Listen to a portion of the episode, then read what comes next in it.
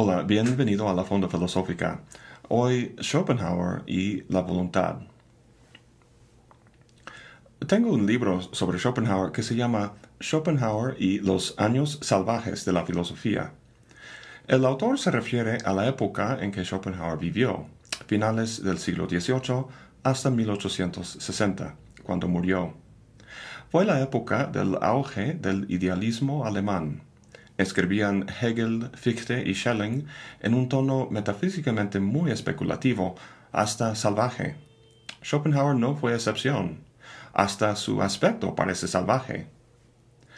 Schopenhauer una vez escribió que toda verdad pasa por tres etapas. Primero es ridiculizada. Segundo es criticada violentamente. Tercero es aceptada como autoevidente.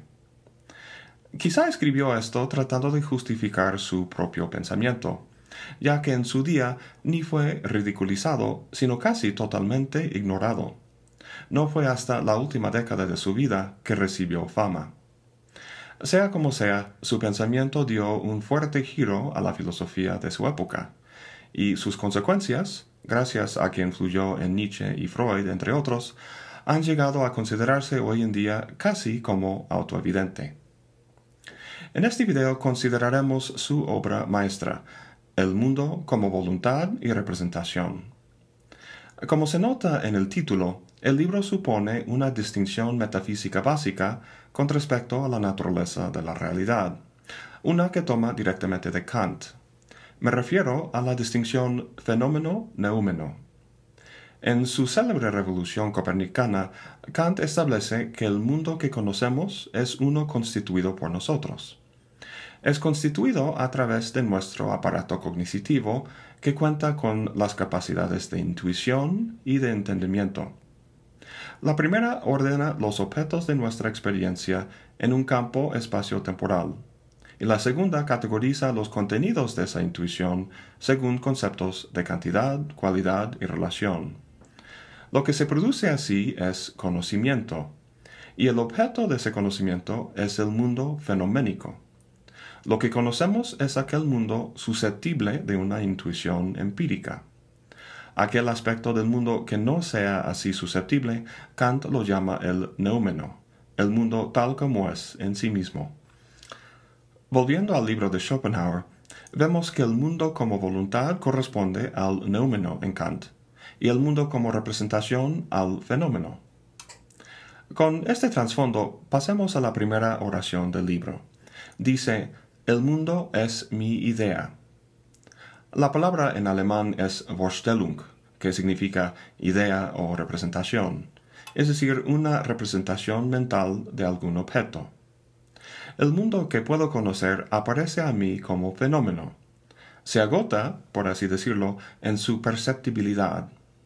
En ese sentido, el acceso a ese mundo es algo que el hombre comparte con el animal. Pero se trata no solamente del mundo físico-material que captamos con los cinco sentidos, o sea, no solo de los objetos de nuestra experiencia, sino también del sujeto. La mente, la razón, el aparato cognitivo en general es también objeto para Schopenhauer y forma parte de ese mundo como idea o representación. Hasta aquí tenemos Kant recalentado. Pero Kant no fue la única influencia en el pensamiento de Schopenhauer. Schopenhauer fue uno de los primeros en leer las primeras traducciones de los Upanishads al alemán.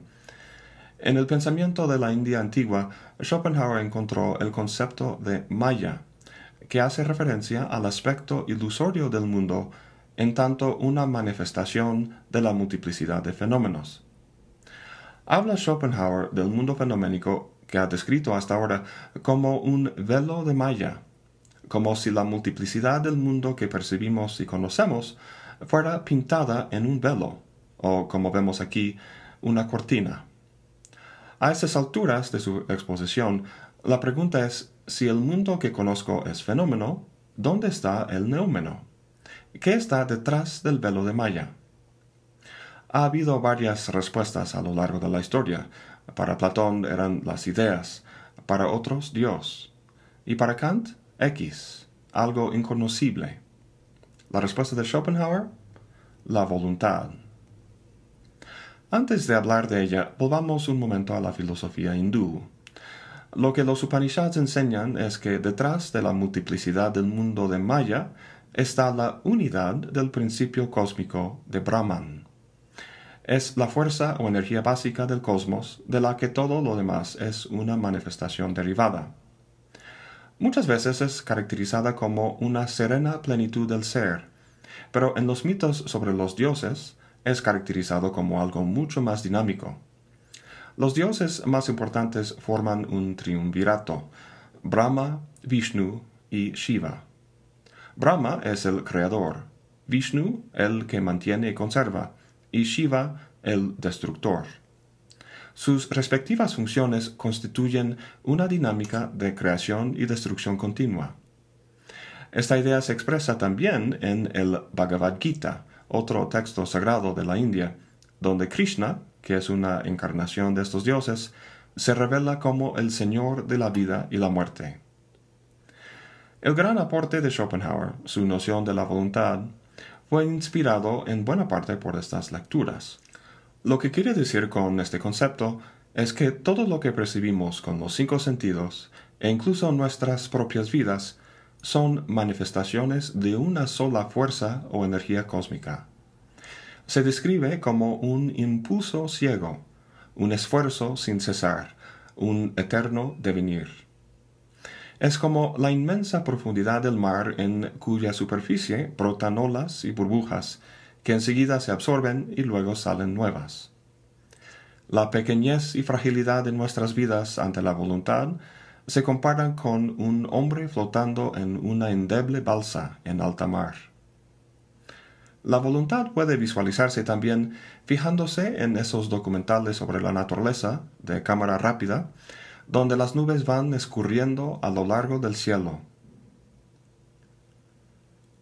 y las flores subiendo, abriéndose y luego decayéndose.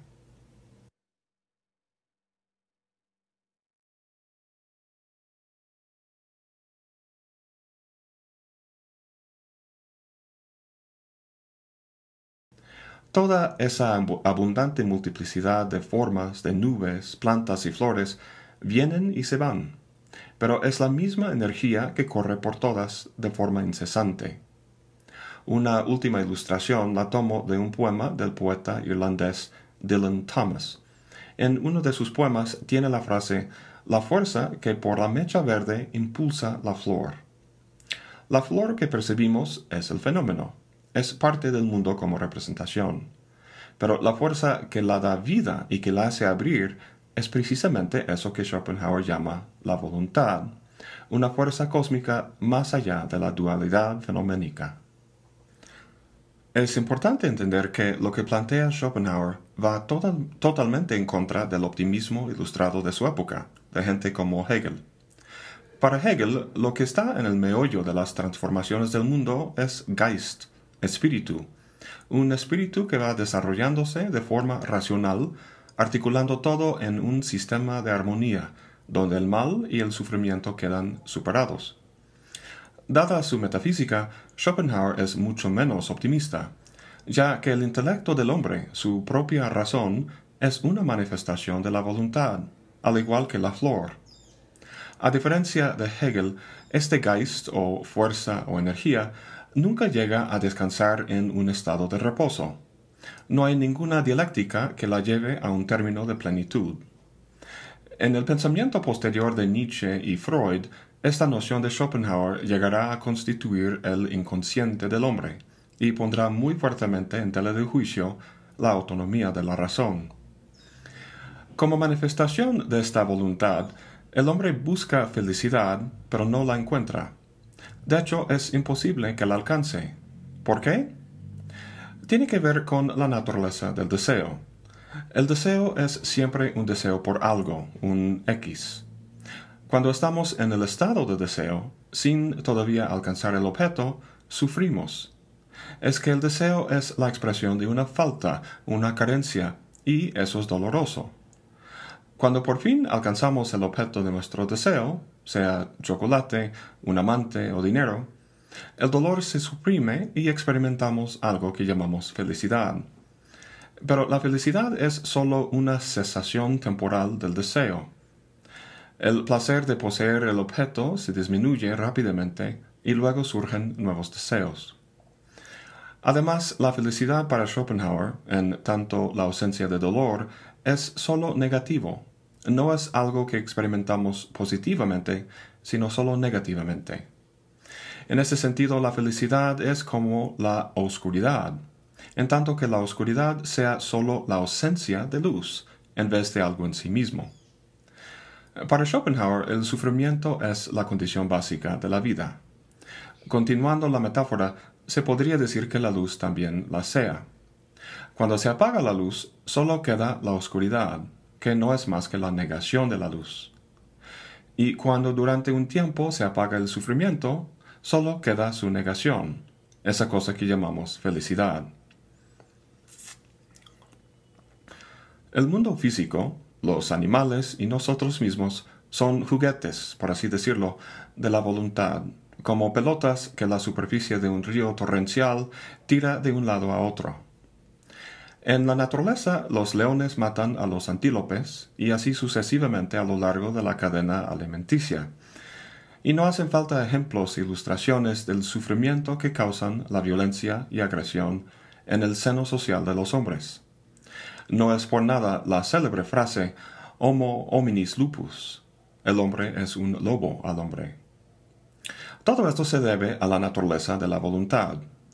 En este mundo fenoménico en que vivimos se manifiesta como conflicto. La guerra y la crueldad tienen en efecto un origen metafísico. Este carácter del mundo no puede transformarse mediante el optimista idealismo de Hegel, ya que el mundo no es en su fundamento racional, sino que es una crueldad sin sentido.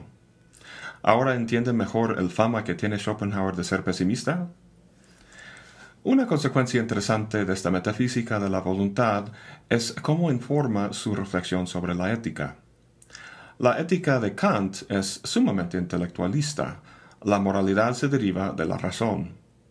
Pero para Schopenhauer la razón es meramente instrumental, una herramienta del ego que no puede hacer más que representar la dualidad del mundo fenoménico. Si nos relacionamos con los demás mediante la razón, lo que tenemos es una mera representación de su sufrimiento o necesidades. De modo que lo único que nos puede mover es la abstracta obligación kantiana. Pero hace falta no solo mover, sino conmover. No un conocimiento representado, sino uno sentido. Y aquí es donde entra la voluntad schopenhaueriana, la voluntad la sentimos en nosotros mismos, tanto en experiencias intensas como el sexo, como en el sufrimiento de todos los días. Gracias a nuestro conocimiento de que la individualidad es meramente fenoménico, una ilusión, podemos experimentar analógicamente el sufrimiento del otro. Podemos sufrir con ellos.